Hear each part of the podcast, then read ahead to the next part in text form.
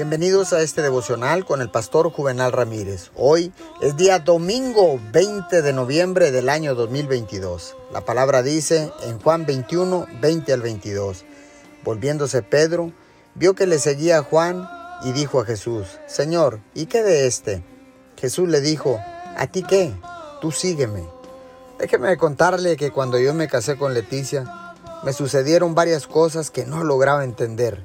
En ocasiones hasta me sentía frustrado. Y esto sucedía una y otra vez. Cuando entregué mi vida al Señor, la cosa cambió.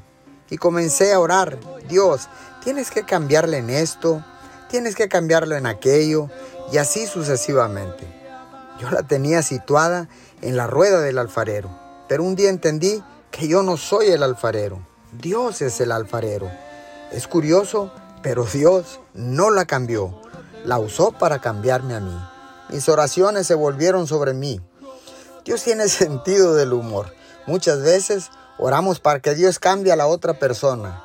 He aprendido a no orar para que Dios cambie a otra persona, sin antes decir, Dios, cámbiame a mí. Señor, gracias porque ahora entiendo que los cambios y la transformación comienzan conmigo en mi interior, para entonces tú trabajes con las otras personas y nos puedas usar como testimonio de transformación. Te doy gracias en el nombre de Jesús. Amén y amén.